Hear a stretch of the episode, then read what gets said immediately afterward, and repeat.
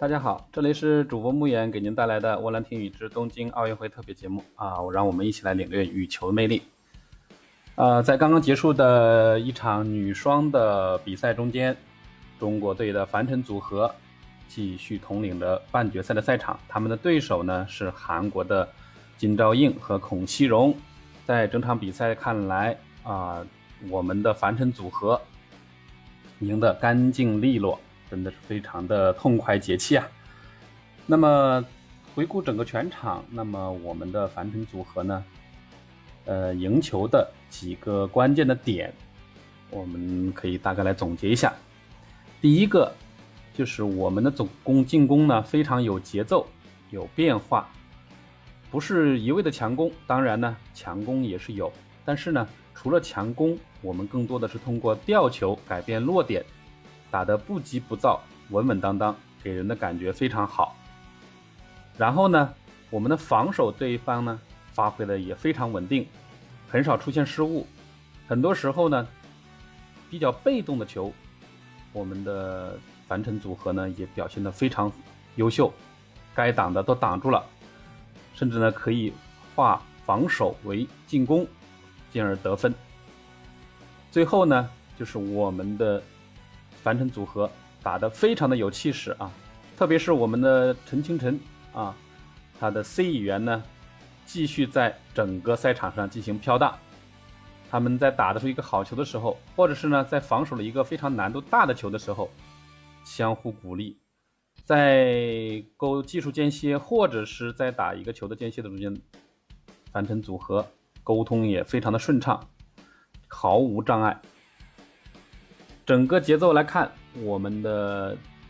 我们的樊晨组合呢，在赛场上继续呢保持着这种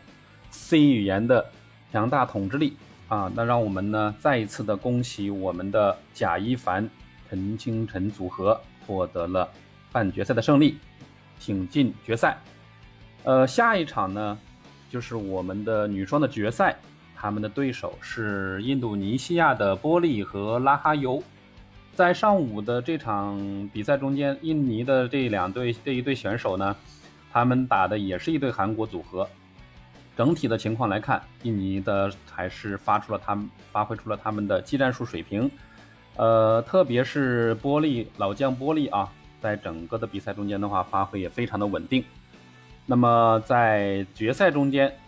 那么主播呢也建议我们的樊晨组合，第一呢。继续保持进攻的落点变化，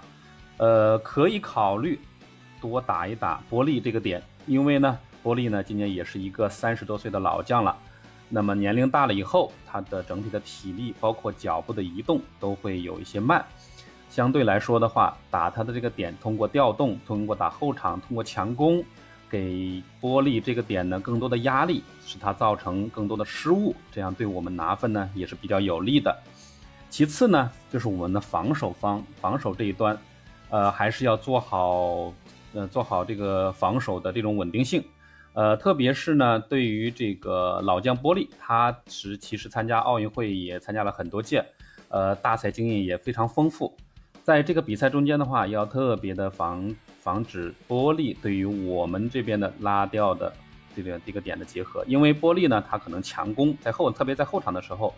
波利的强攻可以基本上不用考虑，但是他在往前的落点这个地方也是要特别注意的。而他的队友呢，拉哈尤年轻，比较有冲劲啊，然后杀球呢也比较有力量，所以说呢，呃，这一点来说也是要要稍加注意。但是我相信，对于我们的樊晨组合来说，防守呢应该可以继续保持稳定。那么对于整场比赛，我们组合拿到冠军的这种概率还属于是占的绝对优势。呃，也是希望能够我们的樊振组合在决赛中间发挥出更好的技战术水平，呃，替我们的中国中国代表团再拿一块金牌。以上呢就是本期的全部内容啊，谢谢您的收听，并欢迎您关注主播穆远的我来。